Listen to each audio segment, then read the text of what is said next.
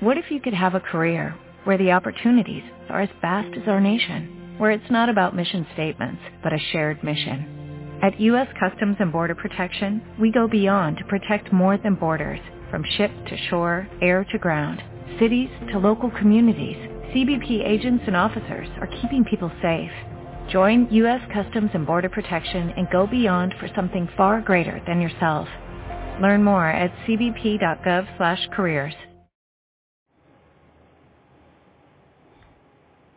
Hola, buenos días. Y sí, soy yo, Joanny Sánchez, desde La Habana, y estoy aquí en este jueves, que ya saben es mi día preferido de la semana, una jornada que ha amanecido en la capital cubana soleada,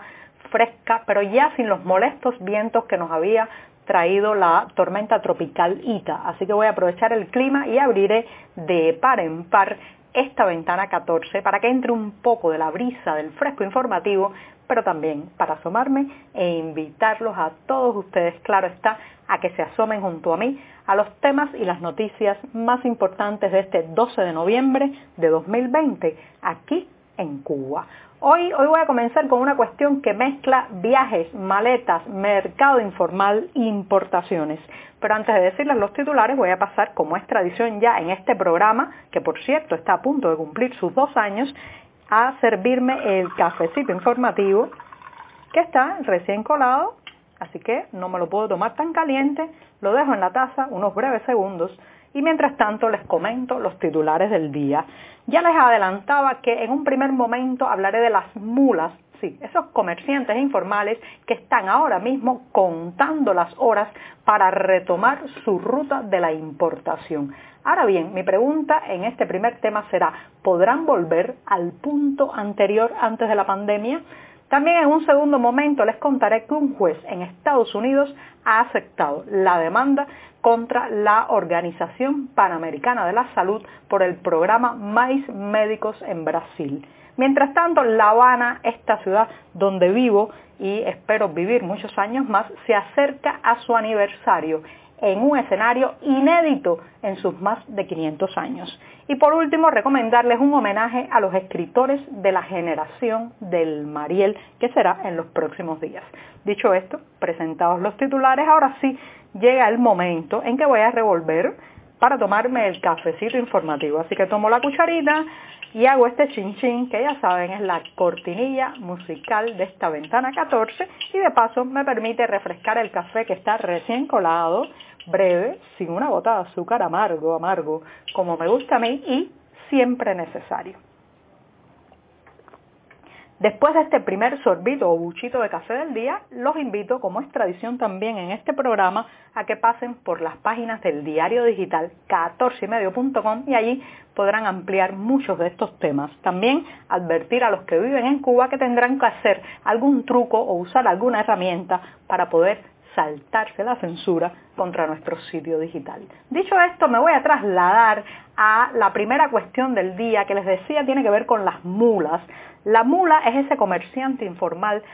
que eh, no podría dejarse a un lado cuando se escriba la historia de la economía cubana actual. Es más, la, última década cubana eh, ha estado marcada también por estos viajeros que en sus maletas pues traen muchos de los productos que después se venden en el mercado negro o mercado informal de esta isla. Pues bien, las mulas llevan, están en el desierto desde hace siete meses o un poco más por el cierre de los aeropuertos y la negativa o la prohibición de viajes, de viajes comerciales y también pues la cancelación de los vuelos regulares que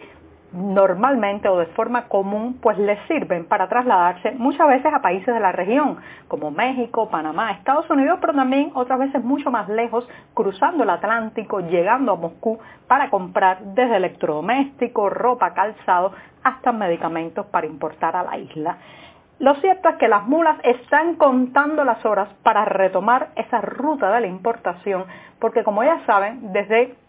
eh, ya esta semana quedará abierto, se retomará eh, poco a poco las funciones del aeropuerto principal de Cuba, el aeropuerto internacional José Martí de La Habana, y entonces se espera que eh, muchos de los vuelos regulares empiecen a restablecerse, los vuelos comerciales también, y bueno, pues las mulas están literalmente eh, pues en conteo regresivo para poder abordar esos aviones. Ahora bien, volverá al punto anterior la situación de estas importaciones informales, parece ser que no las autoridades han puesto nuevas regulaciones y restricciones al volumen del equipaje, la cantidad de kilogramos que se va a permitir entrar en cada maleta y también parece ser que están apretando cada vez más todo lo que es la red de ventas a partir de eh, clasificados en sitios digitales donde se comercializan, se exponen muchos de estos productos y mercancías que importan las mulas. Así que parece ser que la segunda vuelta de las mulas no podrá ser ya eh, de la manera en que la conocíamos en enero, febrero pasado, antes del cierre de la frontera, porque evidentemente las autoridades están enfocadas en destruir, cortar, eh, pues dinamitar ese tipo de comercio. ¿Por qué? Bueno, en parte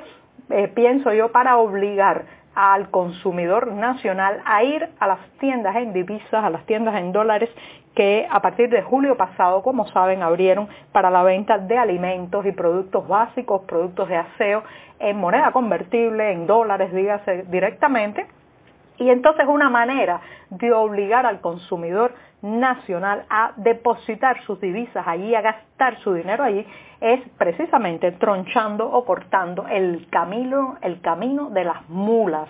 Porque claro está, las mulas muchas veces traen productos de mayor calidad, más novedosos, más modernos en el caso de los electrodomésticos y la mayoría de las veces los comercializan a precios más baratos que el Estado cubano. Así que las mulas, esos filibusteros, aunque filibusteros sin violencia, de la Cuba moderna, esos comerciantes ilegales de la cotidianidad, esos viajeros que en sus maletas traen eh, muchas veces algo que alivia, algo necesario, algo que no se encuentra en los estantes de los mercados cubanos, pues tienen delante de sí eh, la reapertura gradual eh, de los vuelos regulares, pero también un nuevo escenario, una nueva etapa donde todo será mucho más difícil para ellas porque evidentemente hay la voluntad y el deseo desde arriba de cerrar todo lo que se pueda, la pila, el grifo, la pluma, como quieran llamarlo, a este comercio informal de importaciones que viene, reitero, en las maletas de las mulas. Bueno, terminé el primer tema, me voy a dar otro sorbito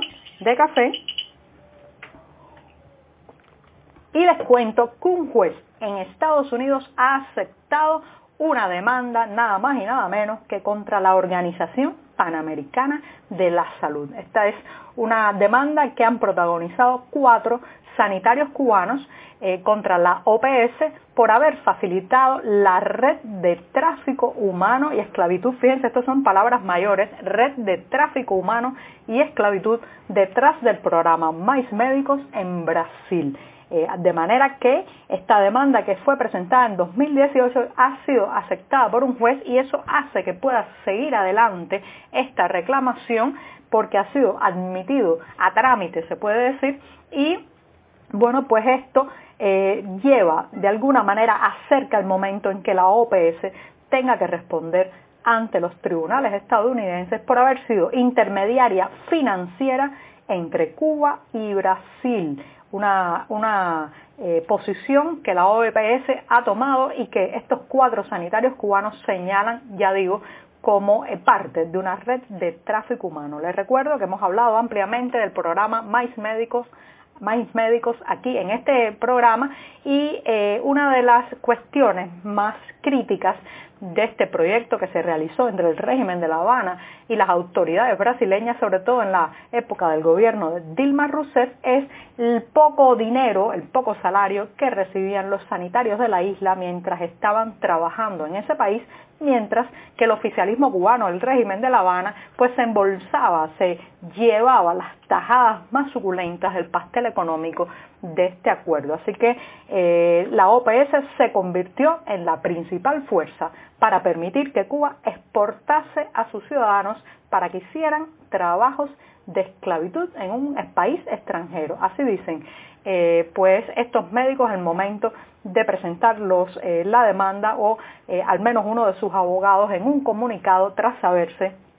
que la demanda sigue curso que un juez estadounidense lo ha aceptado y que parece ser que podrán verse las caras con la Organización Panamericana de la Salud en los tribunales. Esto es eh, un, un, precedente importante, hay que seguir de cerca esto porque les recuerdo que las misiones médicas oficiales en el extranjero han sido por mucho tiempo, la venta de estos servicios de salud han sido por mucho tiempo uno de los mayores rubros de la economía cubana, pero no, no para beneficiar a las personas, no para mejorar la vida de esos profesionales de la salud, sino sobre todo para terminar en unas arcas estatales con poca transparencia, donde buena parte de ese dinero no va a mejorar los hospitales, no va a comprar vacunas, no va a tener más profesionales, sino simplemente va también a la represión, a la mordaza, al silencio y a la censura. Así que parte de ese dinero también va a la maquinaria represiva. Y me voy rápidamente hablando de esta ciudad donde vivo y espero vivir muchos años más, la ciudad de La Habana. La Habana se nos está poniendo cada vez más vieja y no es una metáfora porque el próximo 16 de noviembre eh, cumple 501 años de haber sido fundada. Recuerden que el año pasado arribó a los cinco siglos esta urbe y bueno, pues hubo grandes festejos, maquillaron las, avenidas, perdón, las avenidas principales, barrieron la basura bajo la acera o bajo la alfombra, pero este año el aniversario 501 parece ser que será en un escenario muy diferente. Esta es una ciudad golpeada económica y duramente por la pandemia, una ciudad que no logra volver a echar a andar su entramado de pequeños comercios, eh, incluso hasta el mercado negro, mercado informal ha sido duramente golpeado, como decía en el primer tema de este jueves, y también es una ciudad que se cae a pedazos, los derrumbes, los colapsos,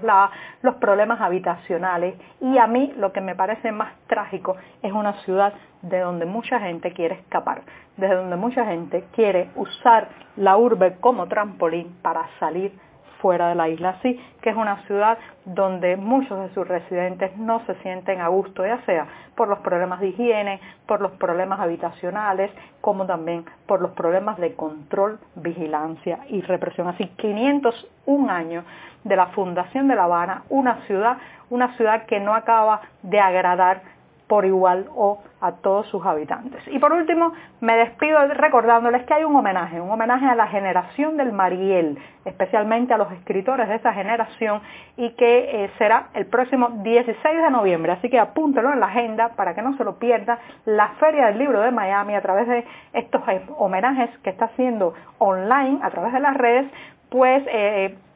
hará referencia a la obra escrita de Reinaldo Arenas, Carlos Victoria y Roberto Valero, parte de los escritores de la generación del Mariel. Eso será un panel en línea integrado por varios eh, autores, analistas, críticos también literarios que no deben perderse. Les reitero, pueden verlo online y en la cartelera del diario 14 y medio encontrarán un enlace y los detalles. Muchas gracias, hasta mañana.